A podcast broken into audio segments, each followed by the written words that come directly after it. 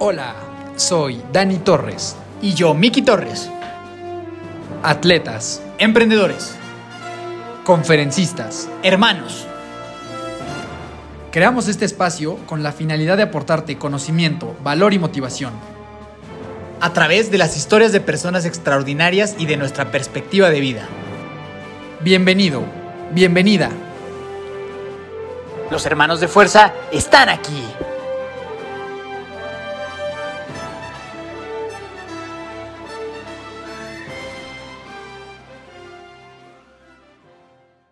Mi querida familia de fuerza, ¿cómo están? Estamos de nuevo en el, en el sillón. En el sillón, En el sillón en el favorito. sillón ¿Cómo estás favorito. el día de hoy? Feliz, amigo Dani. Bueno, feliz. O sea, ha sido un episodio que se ha, nos los han pedido mucho. Se ha pedido mucho. La gente ha preguntado por qué ha tardado tanto. Lo han querido escuchar. Gente chismosa. Pero aquí les vamos a contar todo lo que pasó. Bueno, si escucharon el episodio anterior. eh, bueno, no, como hace, dos, tres episodios cuando hablamos de la ansiedad. Mi hermano compartió sobre el Ironman 73 de Cozumel. Que íbamos a ir pronto. Y, y, pues bueno, el día de hoy les vamos a decir qué sucedió. ¿Qué sucedió en, En eso? aquel Sí, día. Efectivamente, todos ustedes seguramente escucharon ese episodio de la ansiedad donde yo platicaba un poco de, de lo relevante que era para mí esa competencia y, y- y ese evento. Y pues hoy, evidentemente, si nos están viendo en YouTube, les recomiendo mucho que vayan a YouTube de nuevo. Para vernos hermosos. Tienen una, una experiencia mucho más enriquecedora y más divertida. Eh, y se pueden dar cuenta de repente cuando me escupe, se, se puede ver también. Se puede ver ese show. Se puede ver en YouTube. Se puede Eh, ver lo guapos que somos. Es También. Eh, Va, va a enseñar este, una cicatriz interesante. Ahorita voy a enseñar ¿Ah? cicatriz. Para Eso, que vayan eso a puede verla. funcionar. Para que ¿eh? vayan a verla. Eso puede funcionar. Ahorita antes de entrar al aire estábamos hablando de TikTok y todo eso. Yo creo que el enseñar la cicatriz Va para TikTok. Va a jalar. Ese, ese yo creo que va a jalar. Entonces, bueno, pues les habíamos platicado un poco, o, o yo les había platicado de la importancia que para mí tenía esta competencia. eh, y desafortunadamente eh, las cosas no se dieron como, pues como estaban pensadas, por lo menos en mi mente, ¿no? Eh, ya después les platicaré un poquito de cómo ahora eh, visualizo ciertas cosas de la vida en general a partir de ese acontecimiento, pero bueno, vamos a empezar pues, Narra- por el inicio, ¿no? Narrando la historia. Narrando la historia. Eh, ¿Por dónde quieres empezar? Pues por el principio, ¿no? Empecemos por el principio. La verdad es que íbamos, yo creo que muy alegres, ¿no? Con mucha felicidad. Es una maravilla que tenemos ya vuelos del aeropuerto de Toluca para Cancún. Entonces, digo, y la verdad es que íbamos toda una comitiva, ¿no? Donde estaba mi esposa, la pareja del amigo Dani, ¿no?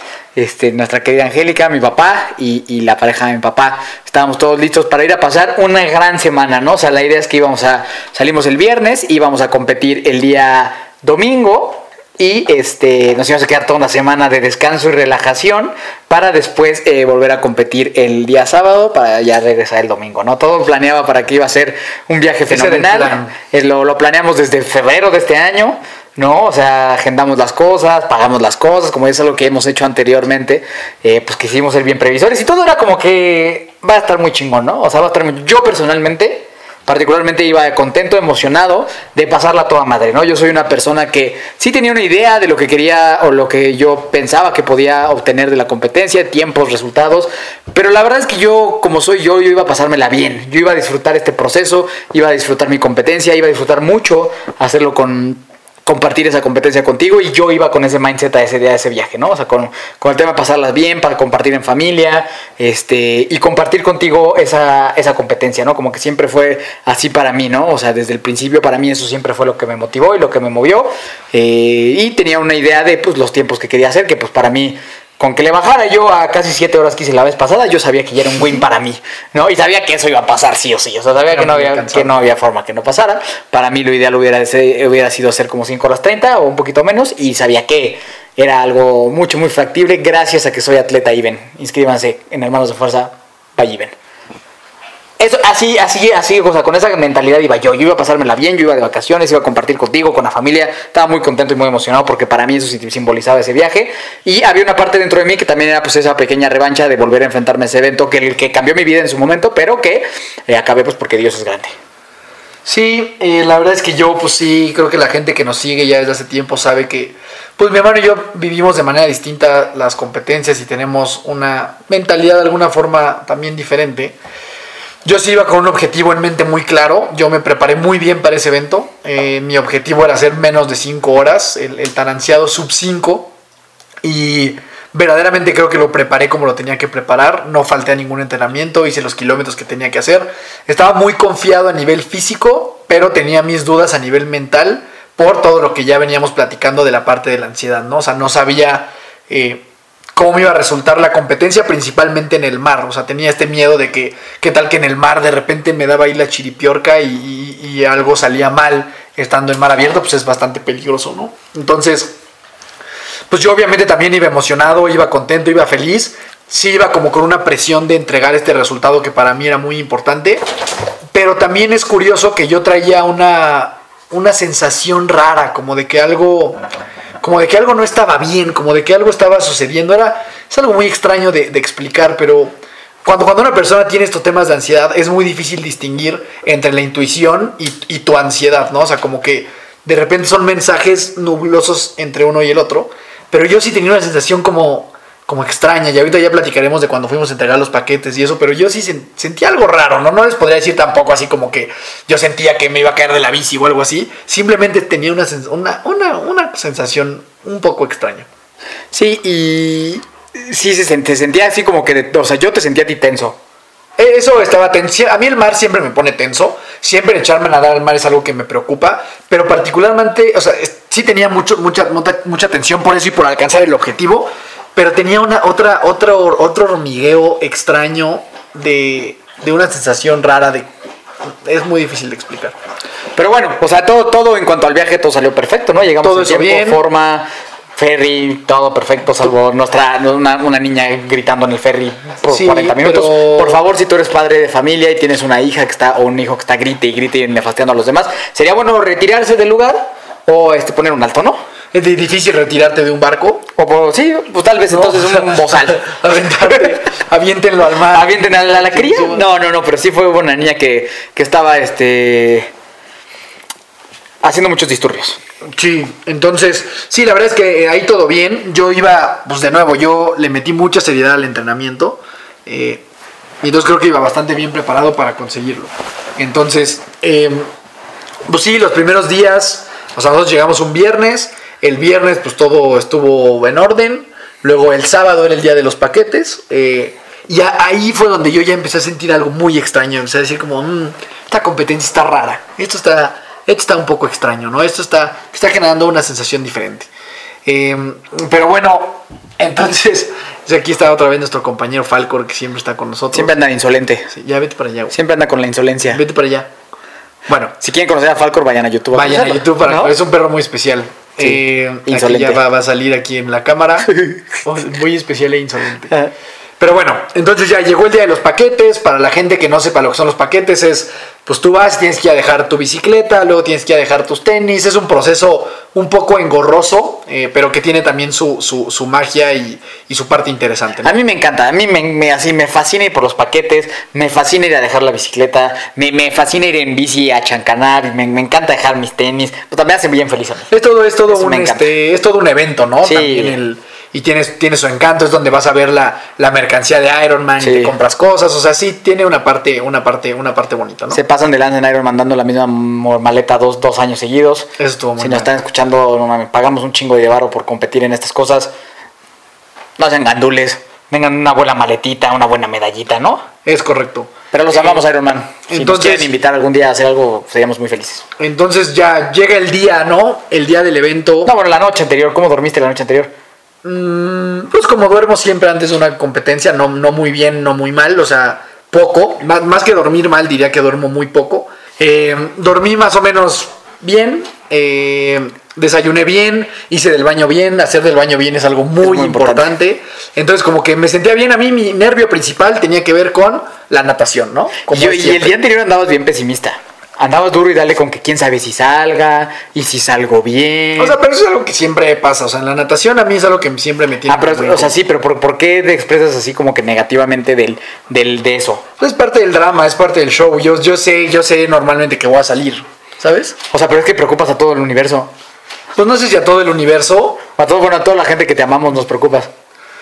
No sé, pues es una manera que yo tengo a lo mejor de como de liberar tensión o de liberar estrés. Yo en el fondo de mi ser sé que, del, que en el mar no me va a pasar nada, o sea, sé que, que voy a poder salir y que las cosas van a estar bien.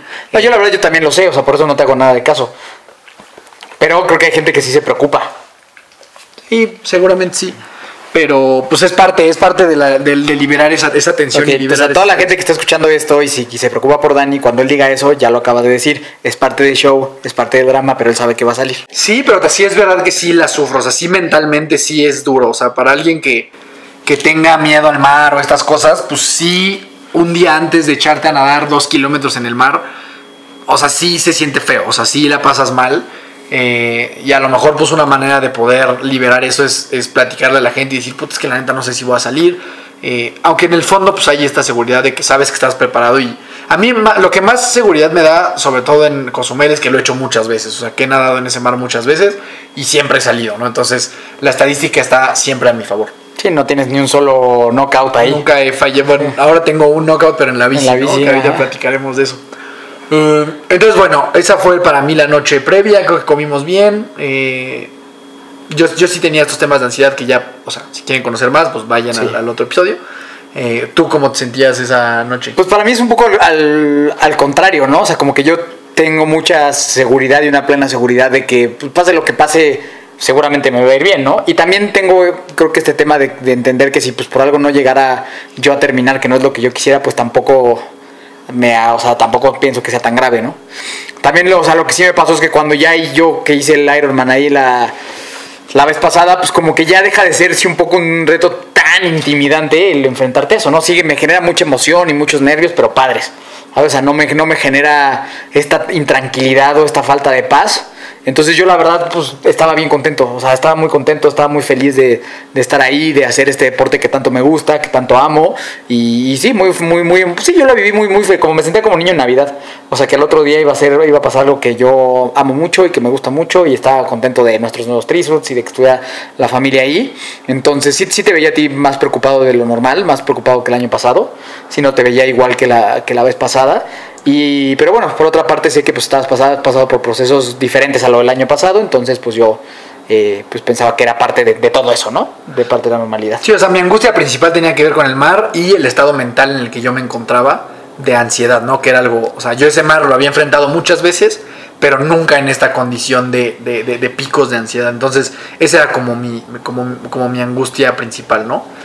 Eh, y a mí, o sea, el tema de la bici, de la corrida era algo que cero me preocupaba. O sea, yo sabía que estaba muy preparado para eso y que más bien ahí era donde eh, podía eh, dar un buen resultado, ¿no? O sea, hacer una muy buena bicicleta Una y una muy buena, ahí. una muy buena, muy buena corrida. Eh, entonces, bueno, pues llega el día del evento.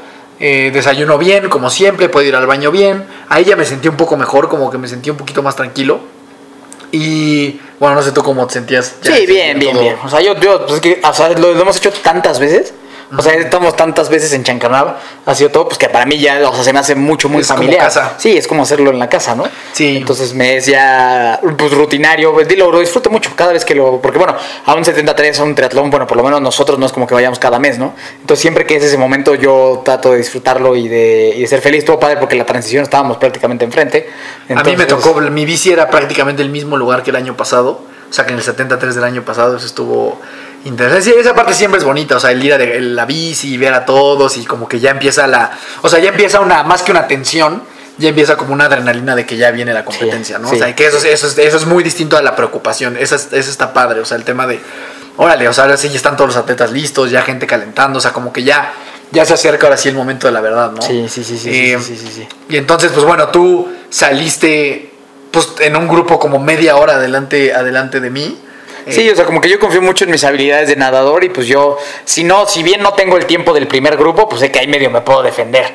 Entonces yo para mí es como que, porque a mí justo lo, lo, lo hemos platicado en algunos momentos, ¿no? Que también este tema de estar esperando a que salgas se hace eterno, ¿no? Entonces como yo no tengo tanto, tanta bronca con, con la seguridad en el agua, pues yo en cuanto salgan los primeros, yo sobre esa me voy. ¿Sabes? O sea, vámonos ya. Sobre, sobre esa me voy. Y porque mucho mi idea era. Porque no sé si te acuerdas que yo te di, yo, yo te lo había dicho a ti, ¿no? Ah, hubiera estado, estaría bien padre, antes de cuando te- que nos escribíamos, estaría bien padre que lo hiciéramos juntos.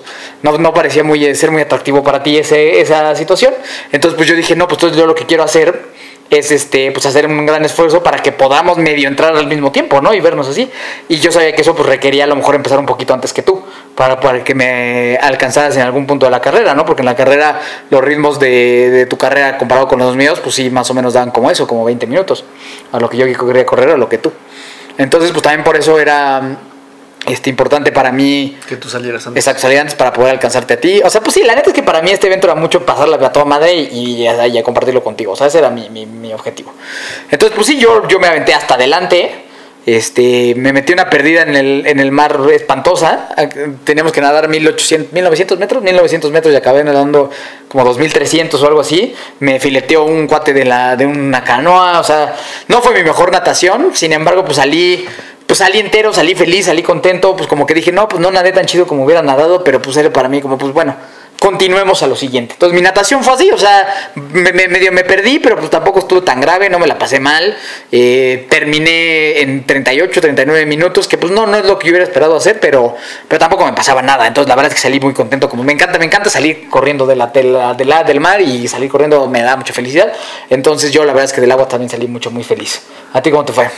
Pues yo justo el año pasado hubo un día en el que fue Día de Mujeres y al otro día eran los hombres.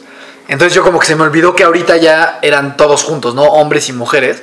Entonces yo me metí como en un grupo en medio, eh, como en el grupo 4 más o menos, y ya era muchísima gente. O sea, ya era mucha, mucha gente. Entonces yo creo que tú saliste a las 7 y yo creo que yo salía a nadar como a las 7 y media.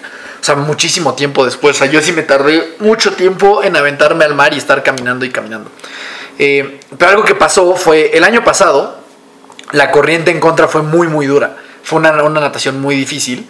Y nosotros nos dimos cuenta de que la natación iba a estar muy difícil porque los primeros que se avientan, para la gente que no sepa, eh, en cualquier competencia, normalmente las la primeras personas que salen son los profesionales. Entonces el año pasado, los profesionales salieron de nadar en un tiempo que no es como de un profesional. O sea, salieron en treinta y tantos minutos, lo cual evidentemente nos hacía ver a todos que la natación iba a ser bastante complicada. Y entonces yo traía el gusanito de decir, puta, o sea, a ver en cuánto tiempo salen ahora los profesionales para ver qué tan grave y qué tan dura iba a estar la natación, ¿no? Eh, y, y el primer profesional nadó en 19 minutos. Entonces, en cuanto yo vi eso, yo dije, puta, esta, ahí sentí muchísima tranquilidad. O sea, dije, esto ya está en la bolsa, va a ser una natación en la cual creo que me puede ir bastante bien. Yo tenía pronosticado nadar en 40 minutos para poder dar eh, mi tiempo de sub 5, ya después tomando en cuenta transiciones, bici y, y, y, la corrida. Entonces, cuando yo vi eso, dije, no, pues sí voy a poder, va a estar, va a estar más o menos sencilla la natación. Y entonces, más ganas me daban de ya aventarme y todavía tuve que esperar como otros veintitantos minutos. Entonces ya yo me aviento a nadar y tuve la mejor natación de mi vida. O sea, nadé a un pace que no nado ni en la alberca. O sea, nadé a pace como de unos cincuenta y tantos, que eso para mí es algo extraordinario. O sea, ya después, ya, ya platicaremos del otro, pero en el hospital cuando me di cuenta de que, de que nadé más rápido que tú, yo dije, no mames, o sea, ¿cómo eso es posible? O sea, ¿cómo, cómo, cómo es que pude haber nadado más rápido que este güey? O sea, yo decía, no manches, está increíble eso, ¿no? Eh, yo nadé muy derecho, es algo que yo hago bien que ahora me doy cuenta es que tengo como buena, eh, ¿cómo se dice? Eh, como orientación, tengo buena orientación en el mar porque salgo constantemente a ver. Entonces yo veo... En, lo que hago muy mal. Lo que tú haces muy mal, o sea, lo que a ti te quitó mucho tiempo fue sí. que ibas nadando sí. muy chueco y yo nadé perfectamente derecho. Entonces yo iba prácticamente al ladito de las boyas todo el tiempo, dando la vuelta. O sea, una natación, la verdad es que para mí, impecable. Y, y, ahí en ese mar me pude haber echado otros dos kilómetros, la verdad que sin mayor problema. O sea, me sentí muy, muy bien, siempre bajo control, muchísima gente alrededor. Hubo un cuate que se me aventó encima y me hundió, no perdí la calma y pude seguir nadando. La verdad es que muy bien. Y en cuanto salí, vi mi reloj. O sea, yo sabía que iba más o menos bien, pero tampoco pensé que tan bien para mis métricas, ¿no? Entonces salí y vi 36 minutos y dije, no manches, tengo 4 minutos de colchón para lo que yo pensaba que, iba a ser para, para, llegar a mi tiempo, ¿no? Entonces salí contento, salí feliz, e igual a mí también me gusta, yo digo, yo siempre corro, o sea, en todas las transiciones salgo corriendo para todas partes. Eh, llegué a la transición 1 y bien, me comí mi guaflecito, todo, todo chido, todo bien, y empieza la bicicleta, ¿no? Eh, no sé si tú quieres contar más o menos para ti antes cómo fue la, la bici. Pues mira, o sea, para mí la bici, pues estaba yo contento, feliz. Eh, yo sabía lo único que tenía que hacer era ejecutar lo que tenía que hacer. que era no pasarme de mi zona 2, 33 kilómetros por hora. Es una vuelta y cachito a la isla, eh, que pues para mí pues se me hizo, o sea, pues hice tres vueltas hace poco, entonces pues para mí la verdad es que estuvo muy tranquila la bicicleta, me la pasé muy bien, el aire pues como siempre hay un momento en el aire donde se pone medio bravo, pero pues nomás tienes que seguir avanzando, seguir avanzando, no desesperarte y la verdad es que la, disfruté un montón, o sea, se fueron, sí, 33 kilómetros por hora, 2 horas 45, entonces pues yo cuando, cuando la bicicleta pues ejecuté lo que tenía que ejecutar, ejecuté el tiempo que tenía que ejecutar y cuando, me, cuando iba a terminar la bici dije pues esto está perfectamente súper bien como para el tiempo que yo quiero hacer y me siento súper bien para lo que yo quiero hacer, ¿no? Pero hay un punto en donde eh, vienes como de un regreso, hay un retorno y este, yo sabía que yo no había nadado bien y yo suponía que pues probablemente te había ido bien. Entonces yo pensé que en algún momento me iba a cruzar contigo. O sea, yo sabía, este güey ahorita debe de venir, porque debe de venir como zorra asquerosa, estoy seguro. Y no te vi. Y eso fue como que, ay caray, se me hizo raro. O sea, se me hizo raro que yo te, que yo te sacara 30 kilómetros. O sea, se me hizo muy raro que yo llevara, una ventaja de una hora. A pesar del, que yo empezara antes, una hora era demasiado, ¿no? Entonces eso fue un poco raro. Yo, yo la verdad es que supuse como que pues, te ponchó la llanta o algo, ¿no? O, o sí, o pues a lo mejor no, no te fue también la natación o algo así pensé, ¿no? O sea, nunca pensé después de lo que me enteré. Entonces, pues yo llegué a la, a la transición 2 pues, muy contento, muy emocionado, sabiendo que mi única misión era correr un medio maratón abajo de dos horas, lo cual iba a ser muy sencillo de hacer. Entonces, pues yo estaba ya después, dije, no, pues yo nomás tengo que correr a lo que tengo que correr y tengo que esperar a que este güey llegue y va a estar bien chingón. Y eso es todo lo que tengo que hacer. O sea, me sentía muy bien y dije, pues cuando llegue Lenny por atrás a casarme, pues me siento lo suficientemente fuerte como para aguantarle ahí lo que tenga que aguantar para que lleguemos a la meta, ¿no?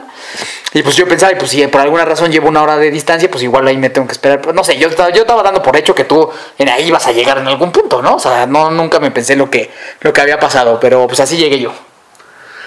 Puta, pues entonces ahí viene, sí, justo esa parte. Escabrosa. Pues sí, ya más complicada. Salí de la bicicleta, los primeros 20 kilómetros, justo como, como yo quería, iba como a 35 kilómetros por hora. Eh, bien, yo tenía que estar como entre 34 y 35 kilómetros por hora. Eh, los primeros 20 kilómetros justo así, muy bien, sintiéndome fuerte, comiendo. Yo sabía que la natación ya había pasado, entonces, pues la verdad es que me sentía, me sentía bien. Eh, Luego entras a los otros 20 kilómetros donde es el viento en contra. Ahí bajé como a 32 kilómetros por hora. Entonces todavía como dentro del plan, ejecutando bien, sintiéndome bien. Termino esta parte del viento en contra y ahí en Cozumel, o sea, ya luego después del kilómetro 40, entras de nuevo como una parte de arbolitos y un poquito de viento a favor, donde puedes ir otra vez rápido. Entonces empiezo otra vez a acelerar 35, 36 kilómetros por hora. Y entonces llega un momento eh, voy en las aerobarras, acababa de abrir mis gomitas, estaba comiendo, eh, por ahí del kilómetro 45, o sea, justo a la mitad de la bici. Voy en las aerobarras y pues sigue alrededor de 36 kilómetros por hora más o menos. En las aerobarras, pues es difícil, es difícil de, de que yo les pueda decir con mucha claridad qué fue lo que sucedió. Son accidentes de milésimas de segundo voy a las aerobarras y de repente nada más, entre que como que iba comiendo, se me cruzó una piedrita, me desconcentré, siento cómo se me hace el manubrio hacia, la derecha. Y ya en las aerobarras se hace, se hace complicado poder, poder mantener el control.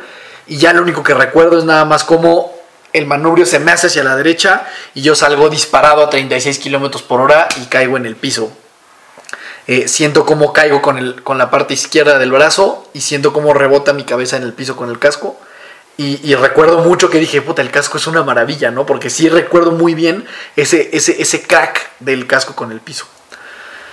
Casualmente y por mucha fortuna me caí a un metro de una ambulancia y, o sea, un metro atrás la ambulancia y un metro adelante una moto de, de As Deporte. Me levanto, estaba todo sangrado de las piernas, eh, se acercan los paramédicos y me dicen, oye, güey, ya vámonos al hospital, pues porque ellos vieron el nivel de, madrazo que me metí. Y yo con este deseo tan y este ímpetu incesante de seguir y cumplir mi objetivo y esta, esta competencia y autoexigencia que a veces se hace tan estúpida que pone en riesgo a tu, integridad, eh, yo me levanto y le digo a los paramédicos, güey, yo voy a seguir, aunque tenga que seguir con una mano, nada más dime que no estoy roto ni del brazo ni del hombro. Eh, porque yo evidentemente sentía un, dolor especial en esta parte, ¿no? Entonces ellos se, acercan conmigo, me tocan en, esta parte, o sea, en la clavícula y en el hombro, y ahí yo no sentía mucho dolor en particular. Entonces yo dije, no, pues a lo mejor fue un madrazo y puedo seguir adelante, ¿no? Entonces ya me subo a la bici otra vez, yo con esta idea estúpida de que o me lo echaba con una mano o se me pasaba el dolor o a ver cómo le hacía. Me subo con me subo a la bici, apoyo el brazo derecho, ahí todo bien. Y a la hora de que, de que voy a colocar el brazo izquierdo, entonces siento un dolor agonizante y pego un grito de dolor como, como nunca en mi vida. Eh, después de eso, pues me bajo de la bici porque me doy cuenta que evidentemente eso no se va a poder. Y en lugar de tocarme, trato de levantar el brazo, o sea, de levantar así nada más el brazo. Y es un dolor que nunca había sentido y nunca había experimentado en mi vida, ¿no? O sea, eran, eran gritos genuinos de dolor físico, mental y emocional, algo que nunca había vivido. Y en ese momento yo soy una persona que pues ha tenido esguinces, desgarres, tirones, golpes, o sea, lo que se les ocurra de lesiones, todas las he tenido, menos, menos una fractura. Entonces en ese momento, sintiendo ese dolor tan punzante y tan fuerte que nunca había sentido en mi vida, supe que tenía la clavícula partida en mil pedazos, ¿no? Y entonces ya entre mucha desesperación, llanto, eh, mucha tristeza, mucha frustración de que yo ya yo sabía que iba a poderme bajar a correr al paso que tenía que correr, que era un paso como de 4.30 para, o sea, todo el medio maratón como en una hora y media. Y sabía que lo iba a poder lograr, sabía que lo iba a conseguir, iba a la mitad de la bicicleta, iba muy bien. Y que pasara eso sin una explicación, porque no, no se me cayó nadie enfrente, no se me ponchó una llanta, o sea, no pasó algo que yo les podría decir, eh, una razón muy lógica por la cual yo sufrí el accidente, es algo muy extraño. Subo a la ambulancia, eh, llorando de desesperación, de nuevo todo sangrado. Eh, pues ya me, obviamente me, me, hicieron algunas preguntas como para saber si de la cabeza estaba bien, todo eso estaba en orden. Eh, les pedí un teléfono para marcarle a mi papá, mi papá estaba ahí, estaban pues, echando porras, esperando a que llegáramos. Y pues le entra una llamada de un ambulante, bueno, de un número ahí de Cozumel, y habla conmigo y pues obviamente se les acaba la fiesta también a ellos, ¿no?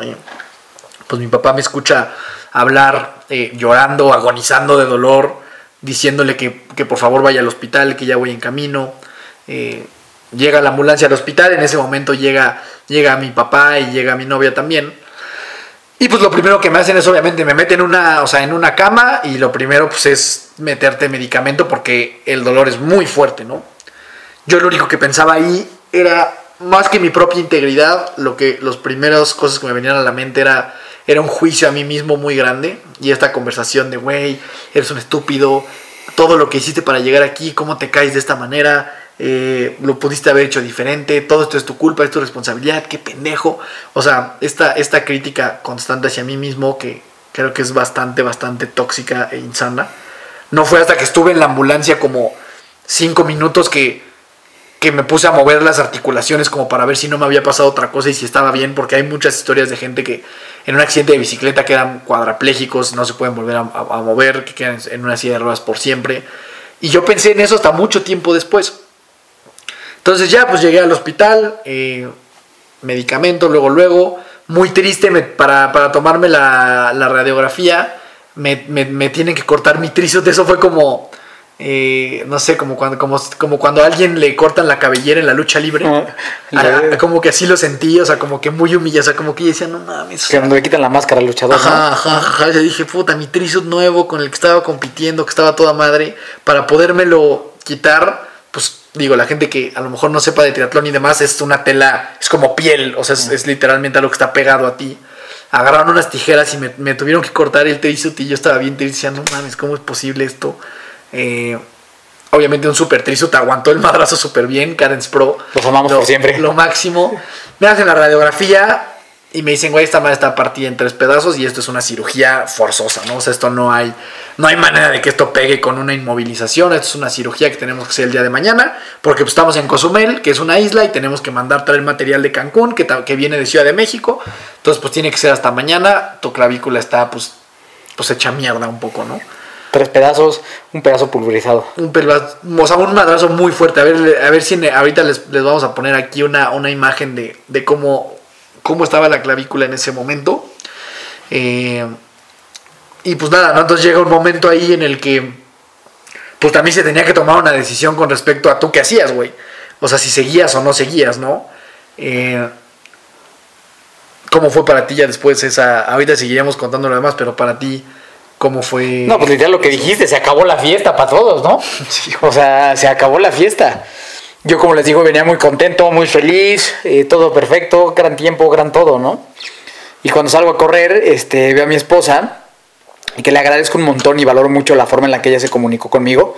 Nosotros en la familia, por si no saben, tenemos un tema ahí de que nos cuesta trabajo el tema de hospitales y enfermedades y podemos llegar a ser escandalosos en el tema y preocuparnos mucho de la forma en la que nos comunicamos. Entonces yo agradezco y valoro mucho, la neta valoro un chingo que la persona que me haya dado esa noticia haya sido ella.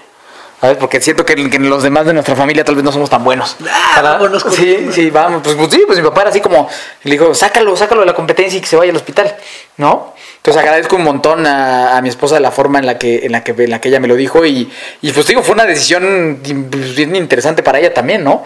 Este tema de, pues ok, este tema lo tenemos que decidir entre nosotros dos como la familia que somos, ¿no? Eh, y, y, pues digo, yo salgo a, a correr, me dice, ¿cómo estás? ¿Cómo vas? Y yo le dije, pues no mames, poca madre, está súper chingón esto, vamos súper bien, entonces me siento entero, va a estar increíble. Y entonces pregunto, ¿cómo le fue a Dani en la natación? Súper bien, De eh, huevos, le, su- estuvo- nadó. le- le fue súper bien, inclusive se fue más rápido que tú. Y yo, sí, no manches, estuvo padrísimo, qué bueno. Y entonces, me- nada más que se cayó de la bici. Hay una situación. se cayó de la bici y yo le digo, ah, pero como me lo dijo tan tranquilo, dije, ah, bueno, pero pues, o sea, ahí viene, ¿no? O sea, como que, o sea, como que en ese mini proceso mental fue, ah, con razón no lo había visto, seguramente pasó. Ah, pero, pero, pero va a terminar, ¿no? Y me dijo, no, ya salió de la competencia. Y yo, ¿cómo? Sí, pues que está en el hospital. Y yo, putísima madre, güey. ¿Cómo es posible? Y le dije, ¿pero cómo está? No, pues bien, todavía no sabemos bien qué onda. Yo creo que ha de haber pasado una hora, güey. O sea, en lo que, en lo que tú te como media, como 40. una hora en lo que tú te caíste y yo estaba saliendo a correr. Ah, sí. ¿Sabes? O sea, como una hora, hora y media a lo mejor en lo que pasó todo eso. Sí, yo creo que yo ya, yo ya, yo ya estaba pronto a verte en la bicicleta.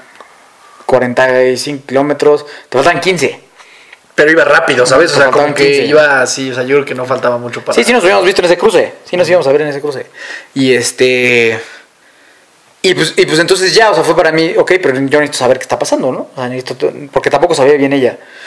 Entonces, pues literal fue correr tantito, salirme de la competencia literal, agarrar el teléfono, hablar con mi papá, hablar contigo, escuchar que la cosa estaba de la chingada, escuchar que todavía un, un tema emocional muy fuerte, una tensión emocional muy complicada, muy dura entre, entre lo que se estaba generando ahí alrededor del hospital y, tú, y tuyo, ¿no? Tu mucha desesperación. Más que, bueno, entiendo que el dolor a lo mejor en ese momento ya estabas medicado, pero un dolor emocional y un dolor de alma que estabas destrozado, mi papá estaba muy preocupado, ¿no? Eh, pero honestamente, o sea, yo lo que pensé o lo que digo, tú, yo hablé contigo, te escuché bien triste, te escuché muy decepcionado, te escuché llorando, este, como tal vez solo una otra vez te he escuchado llorar en la vida. Eh, eso pues obviamente te rompe el corazón, ¿no? O sea, eso obviamente rompe el corazón, o sea, escucharte así, saber todo lo, que- todo lo que significaba para ti el año que has tenido y que todo terminara así era muy, muy complicado, ¿no?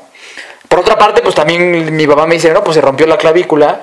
Y le dije, pero ok, la cabeza todo lo demás está bien, sí, todo está bien, o sea, lo demás no tiene problema, se rompió la clavícula y pues este, lo tienen que operar, ¿no? Se lo tienen que operar. Yo, pues, puta, que he vivido pues más de cerca que nadie tu vida, pues había el pavor tan grande que tú tienes a los doctores, a las operaciones y todas esas cosas, ¿no? Entonces, para mí, todo ese conocimiento sobre qué tengo de ti, sobre la expectativa tan grande que tenía sobre esta competencia, sobre el año tan difícil o a nivel emocional que has vivido, sobre el pavor de las operaciones, pues sabía que no mames, es así como qué pinche pesadillas de estar viviendo, ¿no? Por otra parte, también pensaba, ok, pues es un hueso roto. Sí, sí que mal pedo, o sea, lo de la competencia, pero bueno, pues es un hueso roto, ¿no? O sea, o sea no, no, no se está muriendo, gracias a Dios. Y yo pensaba, justo hay gente que de esta no la libra. ¿No? Entonces, pues es un hueso roto. Y ahí yo no puedo hacer nada. Nada, no puedo hacer absolutamente nada. O sea, no puedo, no puedo hacer nada para ir yo pegártelo al, al, al S, ¿no? Y pues te pregunté, pues, ¿qué quieres que haga, no? Y me dijiste, no, pues, como tengo entre llantos y gritos, pues tú síguele, ¿no?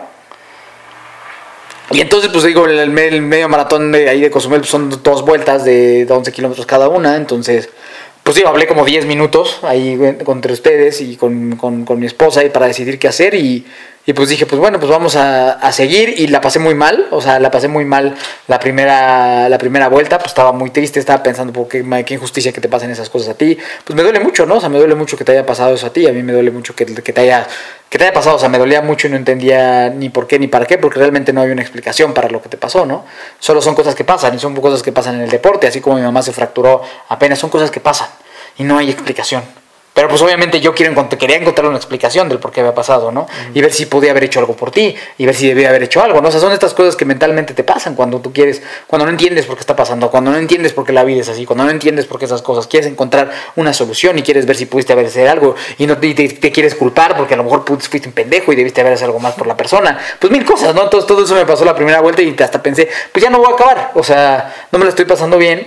Eh, pues ya me, me meto ahorita a la meta y ya chingo su madre, ¿no? O sea, en la primera en vuelta. la primera vuelta. Pero pues digo, me calmé y dije, no, pues mejor doy la vuelta, vuelvo a marcar por teléfono, que me vuelvan a decir cómo está la situación y dependiendo de eso tomo la decisión que tengan que tomar. Entonces pues pasó eso, di la vuelta pues a lo mejor como en una hora, eh, volví a marcar, no había cambiado absolutamente nada, no había ninguna noticia nueva, estaba exactamente igual todo, ¿no? No había nada que yo podría hacer, no había nada que yo podía sumar, ¿no? Nada, nada. Y pues una parte también fue, ok, pues alguien, alguien de los dos tiene que terminar. O sea, alguien de los dos, alguien de hermanos de fuera tiene que terminar. O sea, hubiera sido, o sea, bueno, este episodio se debería llamar El fracaso. ¿No? El fracaso. El fracaso. Pero alguien tenía que terminar, ¿sabes? Y había una parte de mí que también decía, no mames, o sea, yo tengo que terminar por los dos. O sea, no puedo no terminar. O sea, yo tengo que terminar por los dos. ¿Sabes? Porque esa medalla, pues, es de hermanos de fuerza, es de la familia, es de toda la gente que estuvo con nosotros, del equipo, de nuestra, de nuestra familia núcleo, de nuestros patrocinadores, de todo. Alguien tiene que terminar esto, ¿no? Y no porque tú no hubieras podido, pero en esta situación, pues, fue así. ¿Sabes? O sea, to- tocó, o sea, tocó que, que a mí me tocaba terminar. Y pues obviamente que lo ibas a de hacer de la forma más digna y decorosa posible, ¿no? Y que para mí esa forma digna y decorosa posible es terminar así, entero, bien, feliz, contento. No terminé contento, terminé agüitadón, ¿no? O sea, hice mi segunda vuelta pues pensando en que pues yo necesitaba terminar para entonces ya irme al hospital. Eso era lo que iba a pasar. ¿no? No, no iba a haber gran celebración, no iba a haber comida de pizza, no iba a haber fotos al final, no iba a haber nada. No iba a haber Nada nada. de lo planeado. No iba a haber, no iba a haber podcast recap feliz, no iba a haber nada de eso, ¿sabes? Entonces pues terminé el, el 73, eh, que, sin, que si no hubiera sido por las paradas en el, para hablar por teléfono y todo lo que hubiera pasado, hubiera terminado en las, en las 5 horas 30 fácil.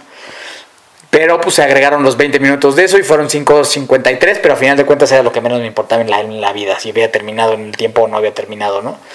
Terminé entero, terminé bien, terminé sintiéndome fuerte, hacía un calor de la verdaderísima chingada, pero eh, pues terminé muy bien el evento y, y, pues fue lo que pasó, ¿no? O sea, de ahí fue pues recoge tu medalla, que te den tu playerita eh, y pues vámonos, ¿no? A final de cuentas toda la atención en ese momento estaba en lo que te había pasado a ti. El haber terminado un medio Ironman era completamente irrelevante en ese momento, no importaba eso, o sea, no importaba, ¿sabes?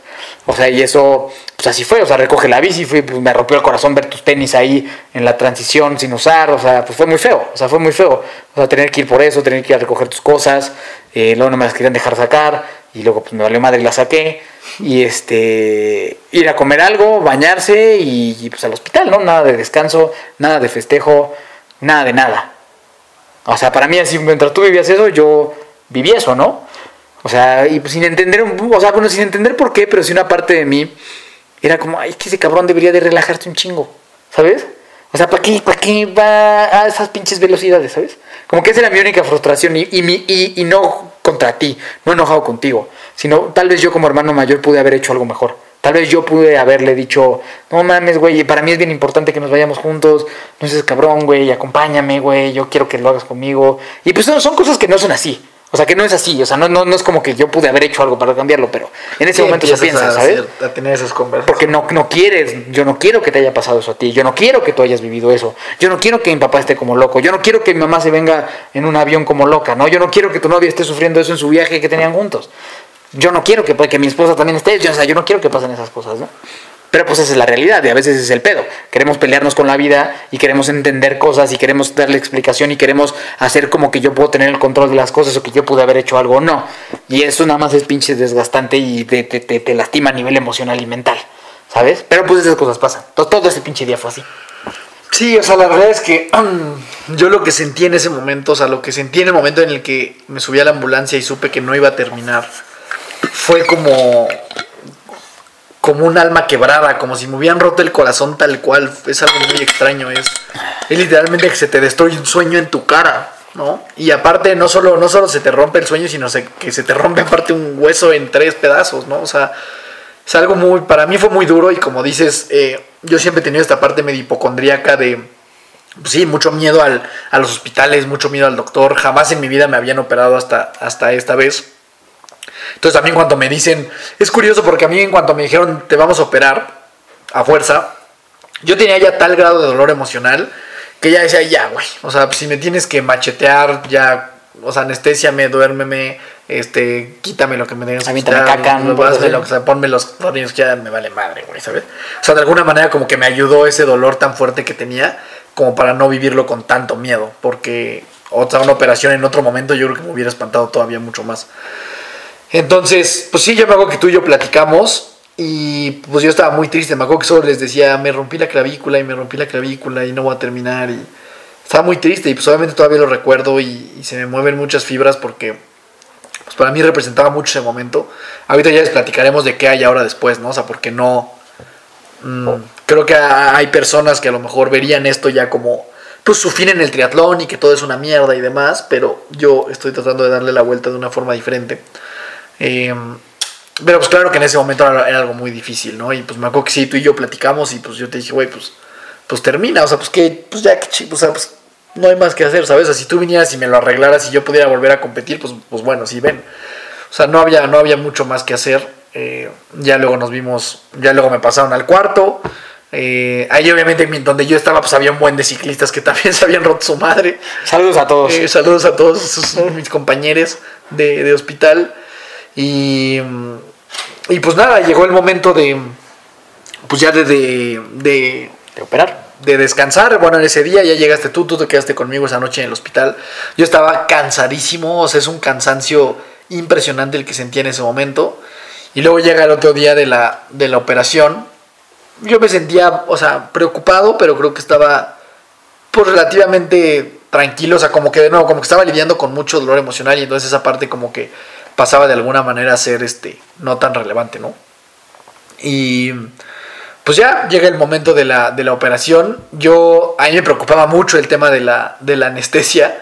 Como que es algo que me daba miedo decir, puta, ¿qué tal que ya Y me luego quedo aquí? luego te mamó. Y ya no despierto y la neta está bien chida. O sea, pero como tenía, tenía miedo, pero al mismo tiempo tenía mucha curiosidad. O sea, yo decía, no mames, ¿qué es estar anestesiado? O sea, ¿qué, qué pedo? ¿A dónde te vas? O sea, te, te duermes, pero sueñas o no. O sea, decía como, ¿cómo va a ser eso, no?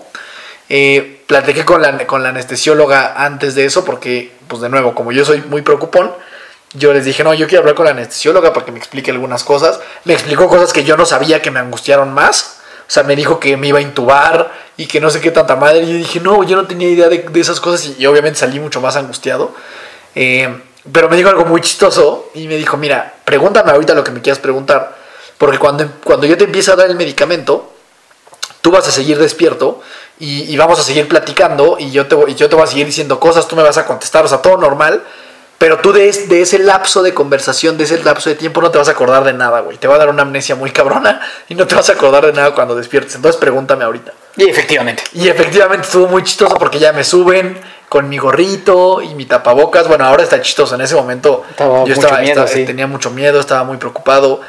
Es raro porque yo me despedí de mi mamá y de mi papá y de ti, y de Angélica, y así como yo sí decía, no manches, ¿qué tal que no regreso de esto? ¿no? O sea, ¿qué tal que es la última vez que veo a mis papás y así? Obviamente, de nuevo, esto para, para gente que haya pasado por cosas médicas, pues va a decir que, que exagerados, ¿no? O sea, porque pues es un hueso y es anestesia y ya está. Pero para mí sí era algo como, pues delicado porque si algo yo le he tenido pavor en la vida era a eh, una operación. Entonces, eh, efectivamente subo eh, ya antes de entrar al quirófano. Estaba, estaba así acostado, estaba platicando ahí con otros doctores y demás. Y de repente volteo a mi izquierda y veo la cara de la anestesióloga. Y entonces yo... yo- Valió madre. Yo, me acuerdo que nada más, nada más le dije, ya vamos a empezar. Y me dijo sí con la cabeza.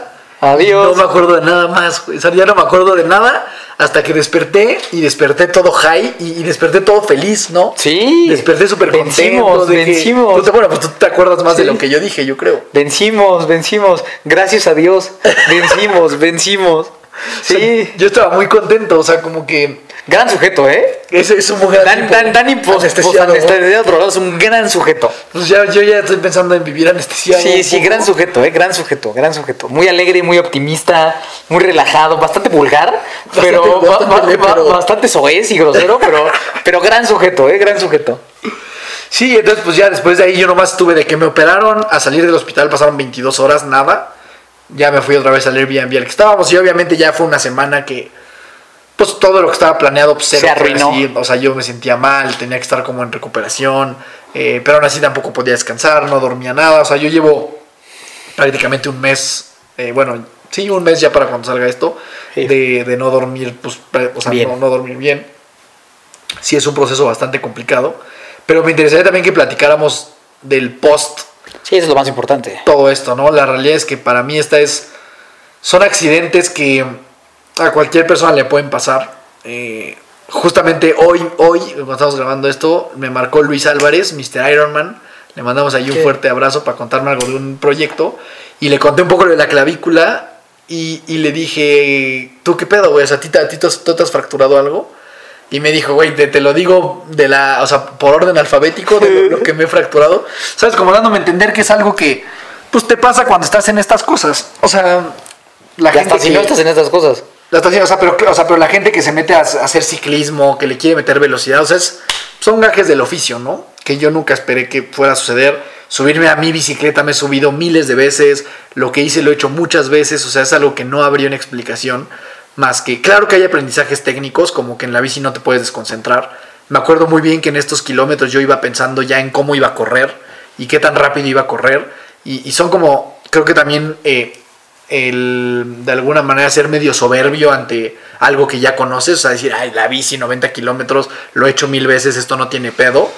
Pues eso también es como eh, ser soberbio en cuanto a lo que estás enfrentando, o sea, no- 90 kilómetros a 35 kilómetros por hora, o sea, no es tampoco algo que puedas subestimar, ¿no? O sea, y algo en lo que tienes que estar concentrado y no te puedes equivocar y tienes que ejecutar bien. Entonces, sí hay aprendizajes técnicos de todo esto, eh, pero al final son cosas que suceden en milésimas de segundos y que Que no tiene explicación y que si la quieres buscar, solo te vas a frustrar y va a ser más difícil todo. Exacto, te digo, y que a pesar de que sí hay aprendizajes técnicos dentro de, o sea, justo, ¿no? O sea, también es medio soberbio ya pues, querer comer en las aerobarras, o sea, como que en general siento que la bici es algo a lo que le tienes que tener respeto, así como todo el, el gran respeto que yo le tengo al mar, siento que ahora tengo que tenerle A respeto a la bicicleta, ¿sabes? O sea, Tienes que tener, o sea, la gente que hace triatlón, tienes que res- tener respeto al triatlón. Sin importar si es aero, o sea, y más estas madres todavía más. Tú tienes, o sea, hacer triatlón es, un, es muy poca la gente que hace eso. O sea, no es un deporte al que puedes dar por hecho. O sea, no es un deporte al que puedes ir sobrado, la verdad. O sea, no es una un juego de voleibol el fin de semana. O sea, no, no, no, no por demeritar a mis voleibolistas. ¿No? Pero. un deporte muy digno también. Muy digno. Pero pues no, o sea, hacer triatlón no es, o sea, a lo mejor pasa eso, ¿no? Tú das por hecho las cosas y das por hecho que es fácil y das por hecho que ya lo has hecho mil veces. Pero el triatlón no es, o sea, no es un deporte que hay que dar por hecho porque tiene retos en las tres disciplinas. ¿Sabes? O sea, no es, no es cualquier cosa. Ir sobrado, ir no enfocado, pues sí tiene, sí puede tener Puede consecuencias. costar caro. Sí puede costar caro, ¿sabes? O sea, ir sobrado, ir no enfocado y, y, y- no con la cabeza donde tiene que estar, sí puede acabar en, en cosas no, no tan divertidas. Sí, sí, estoy completamente de acuerdo y a eso me refiero como con aprendizajes técnicos deportivos, tal cual, que a la próxima no voy a cometer, ¿no? Evidentemente. Pero ahora vienen después estos aprendizajes de alguna manera más espiritual, de alguna manera más psicológica, que a lo mejor yo ya venía necesitando desde hace ocho meses, nueve meses, desde prácticamente todo el año. Yo, yo como sentí esto fue una manera en que la vida me frenó en seco, en que me dijo, güey, ya no tienes a dónde correr. O sea, ya, cabrón, tienes que descansar y tienes ahora horas, muchas horas disponibles, porque evidentemente con esto no puedo hacer el ejercicio que yo haría normalmente. En mi vida normal, eh, yo todas mis tardes eran dedicadas 100% al ejercicio y fue como una manera de que la vida me dijo, güey, te freno en seco y no tienes más a dónde ir, más que a donde yo quiero que vayas, que desde donde yo lo estoy visualizando tiene que ver mucho con la parte espiritual, ¿no? Eh, hay, hay una, ¿cómo le podemos? Un cuento, una historia del famoso granjero, ¿no? Eh, chino, que es una que yo había escuchado hace mucho tiempo y que siempre me ha gustado y siempre me ha hecho sentido, pero ahora con todo esto la, la volví a escuchar en un podcast y me hizo todavía más sentido y, y es algo que a mí me ha ayudado mucho a, a ver este suceso, no como Lo peor. como la vida me volvió a rematar en la cara, o sea, si de por sí había estado teniendo un año muy difícil, como ahora me dijo, toma, ahí te va más difícil, eh, y ser como una víctima de un suceso. Eh, y esta, para contarles rápido, esta, esta, esta pequeña, este pequeño cuento, esta- este pequeño relato, Eh, es una, una familia de granjeros, granjeros chinos, eh, que no les va muy bien de lana, o sea, les cuesta trabajo, como que tienen que chambear mucho y se dedican a, eh, a cultivar ciertos, ciertos frutos y ciertas cosas, este, los, los frutos se cultivan. Son rábanos, son rábanos. Son rabanitos, los Cul- de la cultivan, tierra. cultivan rábanos en la tierra y Caballito. entonces no les va muy bien de lana, necesitan un caballo, usan un caballo para cultivar estos, estos rábanos, ¿no? Eh, es una familia que le cuesta trabajo, pero el, el señor, el granjero principal, es, es un señor bastante sabio. Entonces llega un momento en el que el caballo desaparece. Está el, el joven, que es el hijo del, del granjero, y llega con su papá y le dice, papá, papá, este, se nos escapó el caballo. O sea, se fue el caballo, desapareció y ya no tenemos manera de seguir cultivando estos rábanos sin el caballo, ¿no? Esto es lo peor que nos ha pasado. Nos vamos a morir de hambre, no tenemos lana, no tenemos idea de qué vamos a hacer. Y el papá lo único que le dice es, yo no sé si esto es una maldición o una bendición. No me, no me corresponde a mí decir lo que es esto, ¿no? O sea, no, no, simplemente no lo sabemos. Yo no sé qué pueda pasar. Llega el siguiente día y el, el hijo, el joven, ve bajar al mismo caballo que se había escapado, pero viene con otros 20 caballos sementales, se meten al pequeño ranchito, cierran la puerta y ahora tienen 20 caballos. Y entonces llega el hijo y le dice al papá, papá, papá, vinieron 20 caballos de la nada. No manches, somos ricos, ahora podemos vender caballos, neta, esto es lo mejor que nos pudo haber pasado en la vida. Y el papá le dice, "Mm, yo no sé si esto es una bendición o es una maldición, no me corresponde a mí decir eso, ¿no? Hay, hay que ver qué sucede con esto. Eh, pasan unos días y el joven, el hijo, está tratando de entrenar a estos caballos porque pues, están entrando en el negocio de los caballos y no saben mucho. Entonces está entrenando y está tratando de que obedezcan y demás. Eh, y un caballo se enoja y le da una patada y le rompe las dos piernas. Llega el hijo y le dice al papá, papá, mis piernas están hechas pedazos, están así rotas como la clavícula, como mi clavícula. Eh, esto es lo peor que nos pudo haber pasado. Ya no, ya no hay quien trabaje con los caballos, ya no me sirven de nada, no hay manera de salir adelante de esto. Y el Señor le vuelve a decir, yo no sé si es una bendición, no sé si es una maldición, no me corresponde a mí decir eso, vamos a ver qué sucede. Pasan unos días y de repente ven a todo el ejército chino bajando eh, con sus caballos que están a punto de ir a pelear una guerra. Llegan, le tocan al Señor y le dicen, Señor, venimos por su hijo, lo necesitamos porque vamos a ir a pelear eh, la batalla más dura de toda la historia, ¿no? Tenemos pocas probabilidades de ganar y necesitamos a, todo, a todas las personas, a todos los hombres que estén aquí para ir a pelear con nosotros.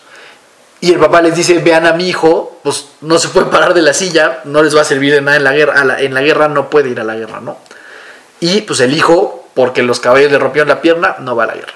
Entonces, esto y se puede repetir, repetir, repetir, pero la idea es que las cosas que nos suceden, no, no podemos saber si es algo muy grave o muy malo lo que nos pasó, sino que más bien tenemos que darle chance al tiempo de que nos enseñe si esto que me sucedió puede ser, ah, existe una posibilidad de que neta haya sido algo bueno en mi vida, ¿no? Y yo no creo mucho en esta parte de todo es para bien y todo es maravilloso y si te muere una persona es lo máximo y si se te rompió el hueso, wow, hay que festejar. Pero lo que he ido reflexionando a lo largo de este tiempo es estar abierto a la posibilidad de que así sea.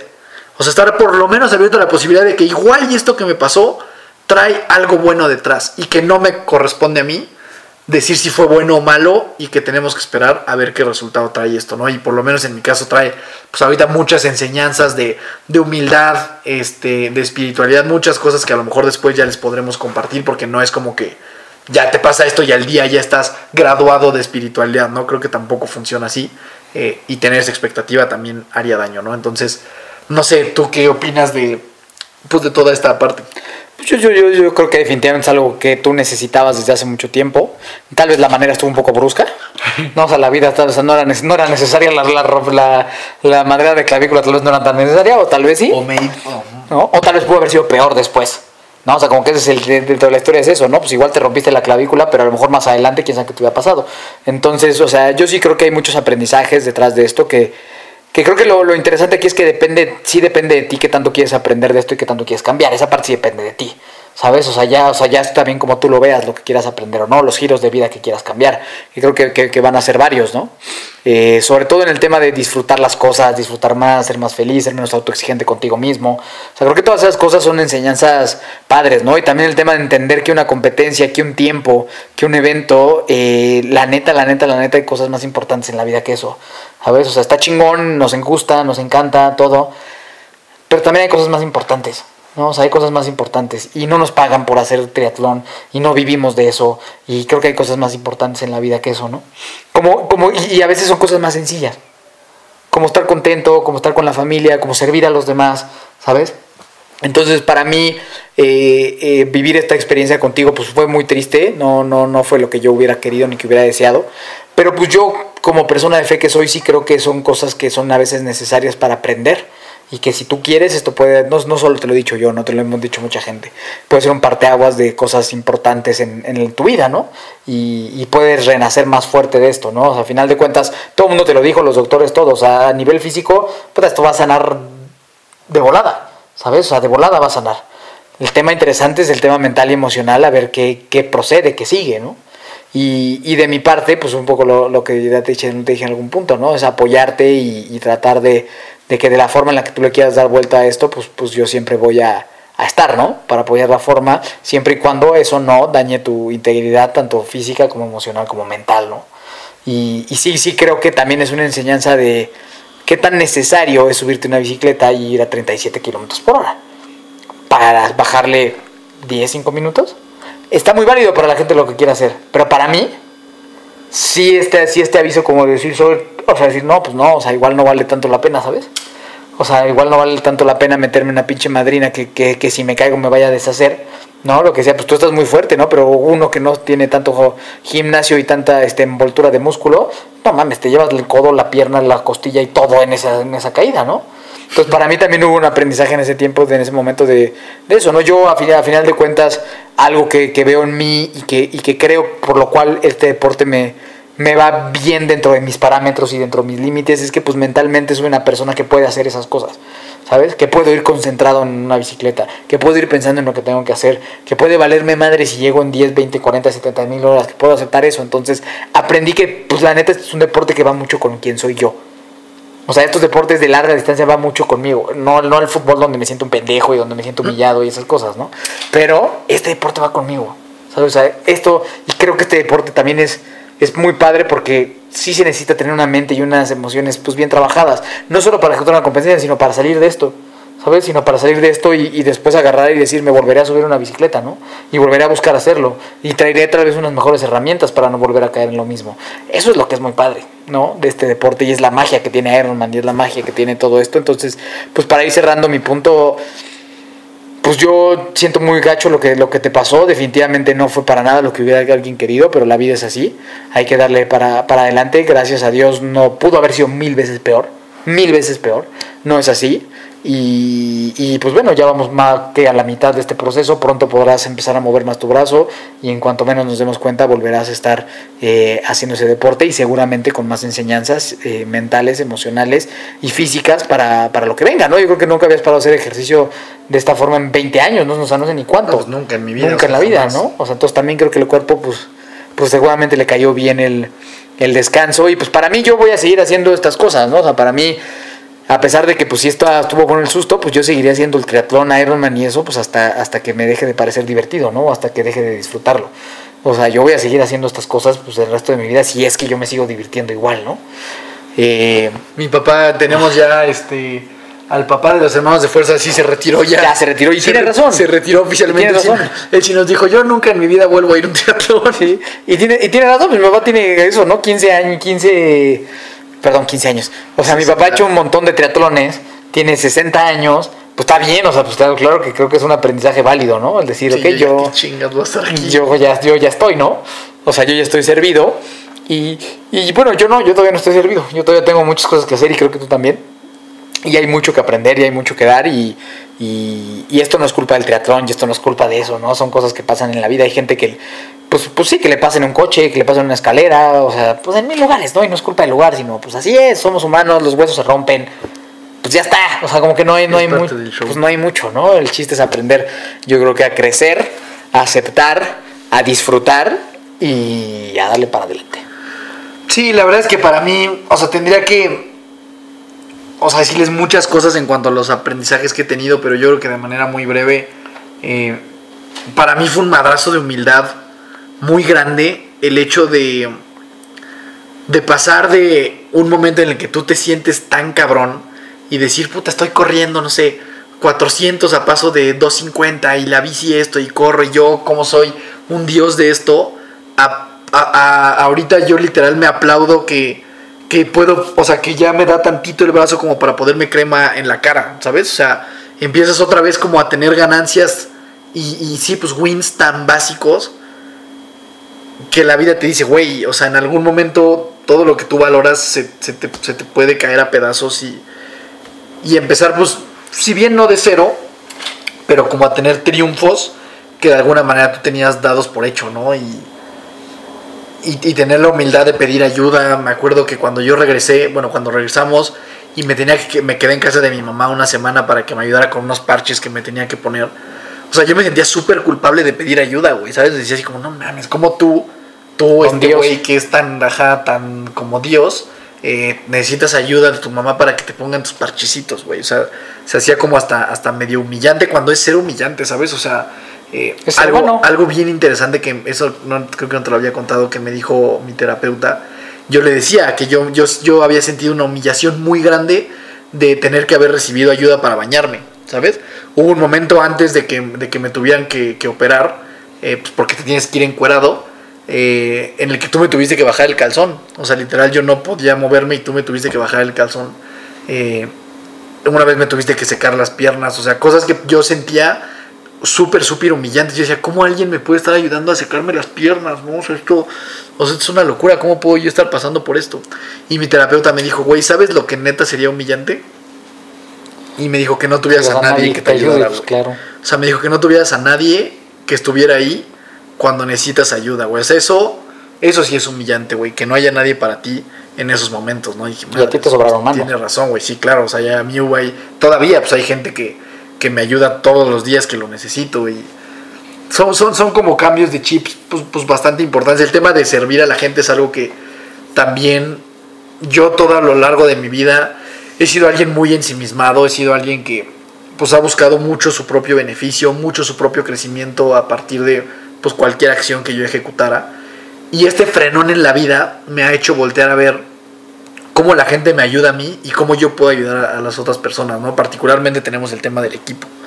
Eh, nosotros, pues para los que no sepan, tenemos un, un equipo de endurance en Metepec Toluca. Están bienvenidos y bienvenidas a formar parte de él. Y bienvenidos. Eh, bienvenides. Eh, y en estos, siempre que había un entrenamiento presencial con el equipo, en la pista, por ejemplo, pues yo iba a poner calentamiento y yo entrenaba. O sea, yo corría con el equipo, pero más que correr con el equipo, Solo y más rápido. pues yo corría solo y me iba bien rápido y pues le daba la vuelta a todo el mundo y yo terminaba y estirábamos y vámonos, ¿no? Yo siendo como, como el líder o como el entrenador del equipo junto contigo, ¿no? Eh, y bueno, tú sí te quedabas más ahí a, a- a entrenar. Y ahora esto, pues como yo no puedo correr y me hizo, o sea, en la vida me frenó en seco, me hizo entonces ahora sí, en esos entrenamientos de pista, mi única labor es ser el entrenador de la gente y ser una persona que le sume a todos los atletas que tenemos. Y eso me ha traído una satisfacción que ningún entrenamiento en la pista de todos los cientos que he hecho me había traído antes. O sea, el hecho de yo poder aportarle algo a las personas de lo que yo conozco de este mundo para que ellos y ellas mejoren y ellas. Bueno, no, no, no tenemos ninguna ella. A la fecha ¿O quién no, sabe? no tenemos, bueno, o a lo mejor sí. este es algo muy especial que nunca había, que nunca hubiera sentido si no hubiera sido porque pasara esto. Entonces, de nuevo, no quiero caer en esta parte romántica de, No, sí, qué chingados. o sea, en el sentido de que no. romance. O sea, es que, pero es que lo que yo creo es que cuando tú le dices eso a alguien que le está pasando muy mal, me parece medio injusto. O sea, decirle a alguien que se lo está llevando a la chingada, decirle, ah, todo es para bien. ah, no, todo no, es- no, no, todo es todo para hermoso, bien, pero tu historia es esta. O sea, mi historia es el que yo único que yo les quisiera decir es que si tú le estás pasando muy mal, estar por lo menos abierto a la posibilidad de que en algún momento vas a voltear atrás Ah, y decir sí. y decir eso que me sucedió me ayudó a, hacer una mejor versión mía, ¿sabes? O sea, por lo menos si bien no no no casarte con todo es para bien, todo va a ser maravilloso, todo es bueno en la vida, tener abierta la posibilidad de que, ok, ahorita estoy pasando muy mal, me siento muy mal, me duele, no está chido, no está cool. Pero de nuevo, esta parte de la perspectiva de la historia que, le- que les contábamos del granjerito, ¿no? Ese tema de yo no sé si esto que me pasó en la clavícula es una maldición o es la, la mayor bendición en mi vida. No lo sé, no me corresponde a mí, todavía no lo he descubierto. Simplemente estar abierto a la posibilidad de que quizás sea la segunda, ¿no? De que quizás sea una, una especie de bendición que me hizo frenar en seco para voltear a ver otras áreas de mi vida que tenía completamente olvidadas y que me transforme en una versión eh, mejor de, de mi persona, ¿no? Pues muy bien, yo creo que más para concluir yo dos cosas. La primera, ahora con este cambio que tú has tenido de estar con los atletas y la pista, todo mundo, y esto no es una enseñanza solo para ti, sino para, para los demás, ¿no? Te agradece más y te valora más por estar ahí que por haber corrido más rápido todas las veces pasadas, ¿no? O sea, todo el mundo agradece más cuando alguien está que, ah, no mames, vean qué chingón es ese güey. No, todo el mundo agradece mucho, ¿no? Y has hecho un cambio bien chido en las personas, ya has hecho que crean, ya ha estado bien chingón, ¿no? Y dos, yo lo decía que este episodio era el fracaso, pues porque sí fracasamos en los objetivos que teníamos, ¿no? Yo quería hacer 5 horas 30 y sé cuál sea la situación, no la hice. Tú querías hacer 4.59 y no se pudo. Al siguiente fin de semana teníamos otro evento y tampoco logramos los objetivos que queríamos, que queríamos lograr, ¿no? Y, y creo que una parte también, yo lo último que quiero decir es que pues el fracaso no siempre es mal, no, no siempre es lo peor y no pasa nada y hay que aprender a fracasar, levantarse y ver que pues tampoco pasa absolutamente nada, ¿no? No siempre hay que ser este pinche ganador que logra absolutamente todo y tampoco es un pinche drama si las cosas no salen como uno quiere. Entonces para mí es eso, la vida es así, la vida es buena a veces, la vida es bien culera en otras veces y uno nada más tiene que seguir avanzando. Entonces, ese es el último mensaje que quiero dar. Muchas gracias por, por escucharnos. Eh, y estaremos de vuelta. No les vamos a decir todavía pues, dónde ni cómo. Hay sorpresas. Hay sorpresas. Habrá sorpresas Habrá sorpresas, habrá sorpresas. Pero estaremos de vuelta porque el fracaso sí significa que hay una revancha por venir. El fracaso significa que hay una revancha por venir, es correcto. Y sí, dejarles para mí su último mensaje, o sea, de nuevo no, no caer en esto precioso y hermoso en el que fracasar es lo más divino de la vida. Porque a mí esto me dolió en el alma, el hueso me duele ahorita, o sea, llevo 20 días y no puedo dormir. Ah, la- vamos a enseñar la, La cicatriz. la cicatriz para mi que vean. Juan. Ahí podemos ver, para que vean que no es mentira, que han ser unos 12 centímetros. Pues como 10, sí, sí, estás Ahí 10, se ve. 12, sí. Ahí tenemos el, el hoyito, el mágico hoyito del... Estoy enseñando el hoyito, ¿eh? Para los que están escuchando. Ahí estamos. Para que vean que es real. Esto a mí me duele. Esto claro que me rompió el corazón. Se me partió el hueso en tres. Claro que un fracaso de ese nivel duele mucho. O sea, no es verdad que todo fracaso es hermoso y qué maravilla. Esto me partió el alma verdaderamente. Y sentí un fracaso y, gasté muchísimo dinero en este objetivo. Y no lo logré. Y estuvo feo y fracasé. Y es un fracaso tal cual. O sea, no quiero romantizarlo tampoco de que todo es hermoso y, y- y primoroso. Solo si tú estás pasando por un fracaso y algo duro en tu vida, algo que te esté costando mucho trabajo, solo ten esa puerta abierta y esa pequeña esperanza de que quizás en el futuro vas a voltear atrás y decir, no mames, si no me hubiera pasado eso, hoy no estaría en donde estoy. Nada más tener, con que tengas esa posibilidad abierta en tu mente, hace que esto sea menos tortuoso. Porque cuando esa posibilidad no existe, o sea, cuando todo, cuando, si yo me contara la narrativa de que solo, solo me rompí el hueso, solo no logré la meta, solo gasté dinero, solo no puedo hacer ejercicio, quién sabe cuándo regreso. Y si yo me cuento eso, pues claro que esto es súper destructivo y claro que no me levantaría de la cama. Pero tener la posibilidad de decir, quizá esto me lleve a un, punto, a un lugar mejor, te da esa pequeña ventanita de esperanza que hace que te levantes todos los días con un poquito más de ganas para enfrentar lo que sigue, ¿no? Entonces, para mí sería el último mensaje y, pues nada, gracias a todos, a eso sí, muchísimas gracias a toda la gente que me escribió. Eh, nunca había recibido tanto cariño, eh, mucho más que en cualquier cumpleaños, mucho más que en cualquier logro, inclusive eso está bien interesante, o sea, mucho más que en cualquier cosa buena. Ahorita me di cuenta del cariño de las personas y verdaderamente le agradezco a cada uno de ustedes que se tomó el tiempo de mandarme un mensaje, una llamada, un comentario en Instagram, lo que sea. De verdad, de verdad, de todo corazón se los agradezco porque sí hace mucha diferencia. Cuando le estás pasando muy mal, ver que hay gente que te quiere, sí hace mucha diferencia y verdaderamente se los agradezco. Y pues gracias por también estar ahí siguiéndonos en la carrera. O sea, ustedes saben quiénes son los que han estado pendientes de mí, de mi hermano. Y, y pues nada, de verdad, gracias y gracias también por, por habernos escuchado ahorita. Tus redes sociales, amigo Dani. Ahí me encuentras como Daniel Torres con dos O's en todas las redes sociales, había y por haber. Ahí estaré documentando un poco de este proceso eh, de vuelta a las competencias eh, con la intención de pararme en una línea de salida nuevamente, eh, siendo una versión distinta, ¿no? Eso. y disfrutando un poco más. Entonces, pues listo, pues muchas gracias y, y pues un gusto compartir esta aventura eh, complicada Pues, contigo. pues de, de nada, ah, no, de nada. Este, pues sí, de nada, amigo Dani. Pues aquí estamos, pues acá estamos siempre, ¿no? Para lo chido y no, no tan chido, pues. Hermanos de fuerza for life. Hashtag hermanos de fuerza for life. Es correcto. Este, me busco Miki Torres, gracias por escucharnos. Esperamos que todo y todo lo contenido lo hacemos con mucho cariño y mucho amor para todos ustedes. Gracias por el apoyo, gracias por estar, gracias por sus mensajes, gracias por creer, gracias a Juan que siempre está acá para apoyarnos y hacer estas, esta magia una realidad y a toda la gente que cree, ya ha creído en nosotros, patrocinadores, entrenadores, familia, amigos, esposas, todos, todos, todos, todos. De verdad, muchas gracias, los amamos eh, y estaremos de regreso con alguna eh, otra aventura y si fracasamos otra vez, pues nos volveremos a levantar y lo volveremos a intentar. Me encuentras con Miki Torres C, nos encuentras y buscas como Hermanos de Fuerza en todas las plataformas o lugares donde puedas escuchar o ver un podcast. Gracias a mi hermano Hans, que, es con la Finisher. Hans, muchas gracias por esta, esta gorra, significa mucho para ti. Para mi hermano, luego ya, ya contaremos un poco de esa historia porque también es una locura. Y, eh, y nada, recuerda siempre que nunca te rindes y la buena suerte te encontrará.